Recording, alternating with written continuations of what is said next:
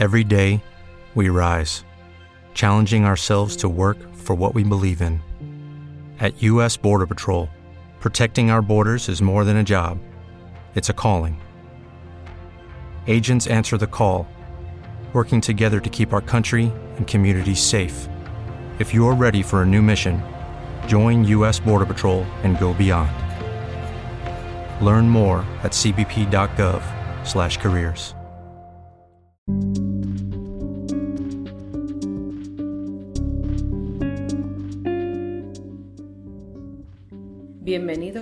Lo que no se cuenta no existe. Cada semana plantearemos un caso, crímenes sin resolver, desapariciones inexplicables, hechos paranormales. Nuestro objetivo es arrojar luz sobre estas historias sombrías, honrar a las víctimas y buscar justicia. Comenzamos. Hoy, el inquietante expediente Vallecas. Una familia que vive en la calle Luis Marín número 8 en Vallecas, Madrid, empieza a sufrir una serie de sucesos inexplicables después de la muerte de una de sus hijas, Estefanía Gutiérrez Lázaro. Pero empezamos preguntándonos qué es la Ouija. La palabra Ouija es la unión de las palabras oui, sí en francés, y la palabra ya, sí en alemán. Se trata de un tablero que se utiliza en prácticas espiritistas o espirituales, con el propósito de comunicarse con entidades sobrenaturales o fallecidas. ¿Qué diferencia hay entre espiritismo y espiritualismo?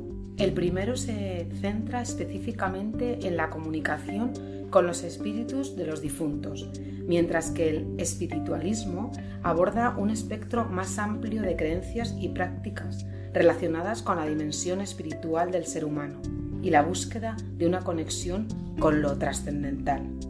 Podríamos hablar sobre el origen histórico de la Ouija como sistema de adivinación que ya utilizaban los árabes, pero nos vamos a centrar en el momento de su comercialización en el mundo.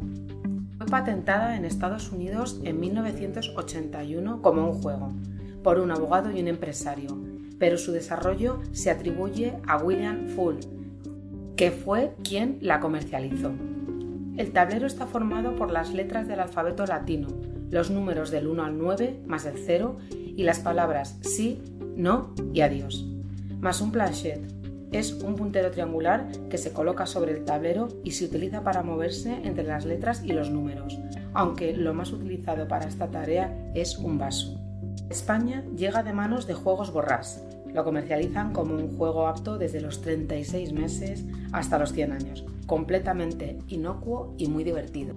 Es a finales de la década de los 80 cuando Gabriel Carrión y Manuel Carballal, coautores del libro El diablo, el síndrome del maligno, incluyen la consulta de numerosos psicólogos y pediatras y concluyen sobre los terribles riesgos de esta práctica en niños el Gabinete Psicopedagógico de Salud Mental del Ayuntamiento de Elche redactó un informe advirtiendo de los peligros de la Ouija.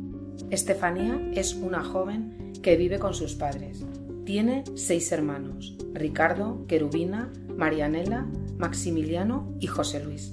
Tiene 17 años y como cualquier chica de su edad le gusta la música, bailar y soñar con grandes viajes.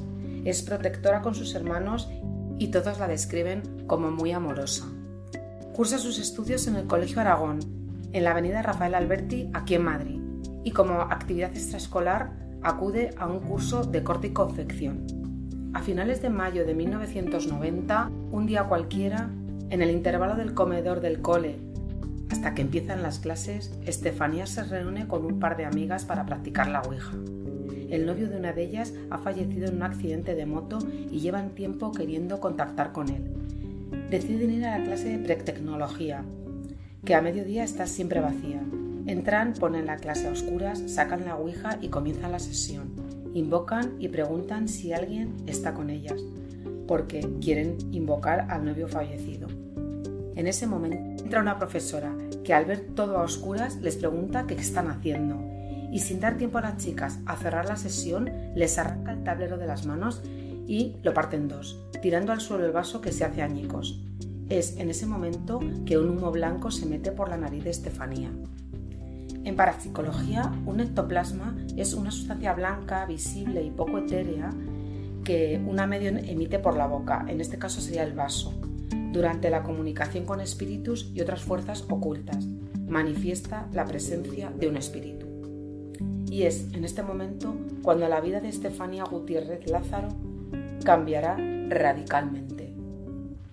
La salud de Estefanía poco a poco se va deteriorando. Empezó a sufrir visiones, alucinaciones, insomnio, convulsiones y ataques. Tenía alucinaciones y visiones nocturnas. Veía un grupo de extrañas formas humanas alrededor de su cama.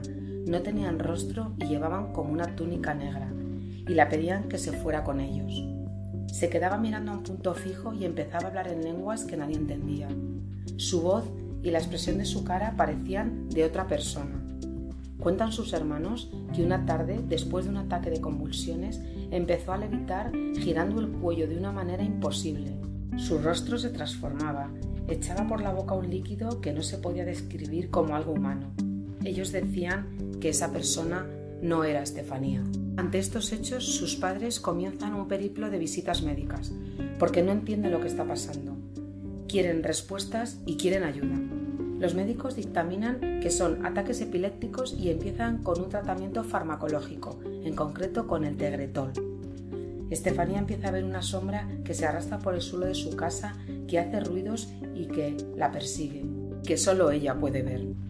Su desesperación llega a tal punto que empieza a decir que se va a morir. Los episodios que tiene cada vez son más frecuentes. Una tarde que se encontraban pintando su casa, de repente con la cara completamente desencajada, gruñendo como un perro rabioso y con los dedos de las manos dobladas como en posición de ataque.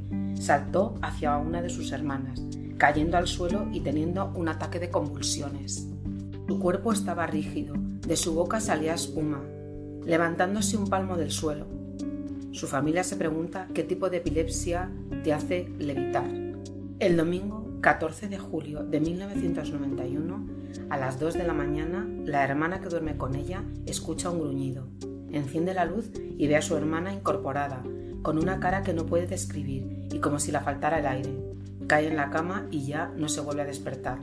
Llaman al SAMU y la trasladan al hospital Gregorio Marañón. A las 3 de la madrugada es declarada muerta.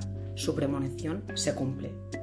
Después de realizar la autopsia, se determina que su muerte ha sido muerte súbita y sospechosa. Es un final trágico e inquietante para Estefanía y su familia. Un mes y medio después de la muerte de Estefanía empiezan los fenómenos en casa de los Gutiérrez Lázaro. Los vasos se caen de las estanterías, los cuchillos vuelan, la sombra negra y los monjes sin rostro que veía Estefanía ahora los ve toda la familia ruidos y murmullos inexplicables. Desde el fondo del pasillo sale una pelota que llega al salón y en el pasillo no hay nadie. Las puertas de los armarios se cierran y abren sin explicación alguna. Las noches se hacen insoportables para la familia, de tal modo que deciden coger todos los colchones y dormir juntos en el salón. Parece que el epicentro de los fenómenos está en el baño. Objetos vuelan y se mueven a su antojo, la luz se apaga y se enciende cambiando su intensidad sin explicación alguna. Cierran el baño y se atrincheran en el salón. El padre atranca la puerta del salón con un sofá y una mesa de mármol. Después de unos golpes ensordecedores, la puerta se abre con tal fuerza que tira el sofá y la mesa de mármol. El día 1 de noviembre, festividad de todos los santos, la madre de Estefanía levanta a toda la familia para ir al cementerio. Cuando se van levantando observa que todos tienen los orificios de las fosas nasales negros y se da cuenta que en el salón, en un pequeño altar que tiene, donde ha colocado una foto de su hija, esta foto está en el suelo y quemada. Pero ¿cómo se puede quemar una foto dentro del cristal y que ni cristal ni marco hayan sufrido ningún daño, aun habiéndose caído al suelo, quedado boca abajo y no romperse? Los meses transcurren y los fenómenos van en aumento. Y el jueves 19 de noviembre de 1992, el padre de la familia llama a la policía pidiendo ayuda. Tales han sido los fenómenos de esta noche que la familia espera a la policía en la fría noche de noviembre y en la calle. Este es el informe de la policía en esta actuación. Dos zetas de la Policía Nacional parten de la comisaría 418 del distrito de Vallecas. En ellos viajan el inspector jefe de policía José Pedro Negri acompañado de tres agentes. Se detienen en el portal número 8 de la calle Luis Marín, desde donde han recibido la llamada angustiosa de un padre de familia envuelta en extraños sonidos y golpes de fondo. Son las 2.40 minutos de la madrugada. Por el canal H50 llama el Z2 y manifiesta que una vez que se han entrevistado con la familia y observado el interior de la casa, según comunica, se le ha puesto el vello de punta. Estando sentados en compañía de toda la familia, pudimos oír y observar cómo una puerta de un armario perfectamente cerrada, cosa que comprobarán después, se abrió de forma súbita y totalmente antinatural. Momentos después pudieron percatarse y observar cómo en la mesita que sostenía el teléfono y concretamente en un mantelito apareció una mancha de color marrón muy consistente, que el Z2 identifica como babas. El expediente Vallecas es sin duda el caso de fenómenos paranormales más mediático que ha sucedido en España, porque efectivamente el informe policial es claro. Los agentes que acuden esa noche al domicilio de la familia no podían ser influenciados porque no se conocían absolutamente de nada. Esto es un hecho. Pero enumeremos algunos detalles a tener en cuenta. 1. Doña Concepción Lázaro, la madre de Estefanía, fue sometida a un examen psicológico en el que encontraron signos de inestabilidad emocional, necesidad de atención y propensión a la ansiedad. 2. La epilepsia no solo la sufría Estefanía, también su madre y algunos familiares más. Se determinó que podía haber sido genético. A la casa de Vallecas fueron profesionales de aquel momento de la talla del doctor Jiménez del Oso, Ángel Jiménez, el padre don José María Pilón, integrantes del grupo EPTA, entre otros muchos. Y en sus conclusiones todos coinciden en que allí no ocurría ningún fenómeno paranormal. 4. El caso fue muy mediático. En una retransmisión de la periodista Olga Biza, conectan en el momento en que Tristan Baker, eh, no soy capaz de saber muy bien a qué se dedica este señor, y su medium Lola estaban haciendo un pseudo exorcismo cañí diciendo que el abuelo era el espíritu que estaba en la casa para saldar cuentas con su hija.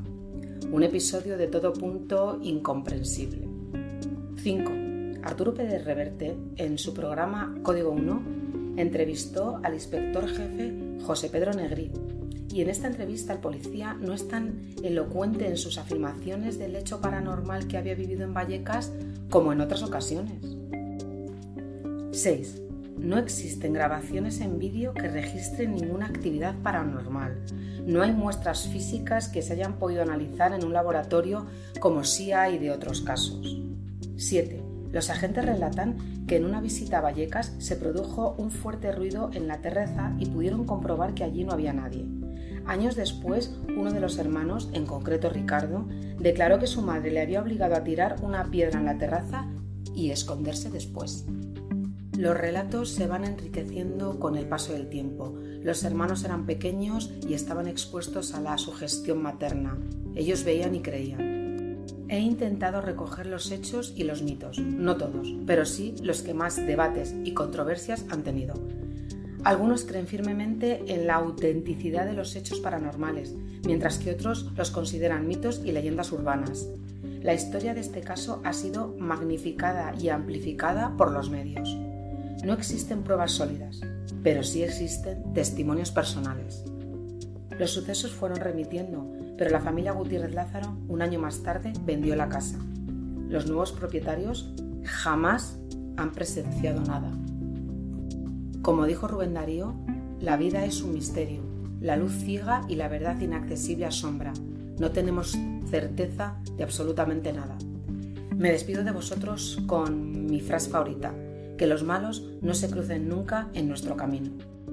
Muchas gracias y hasta la próxima.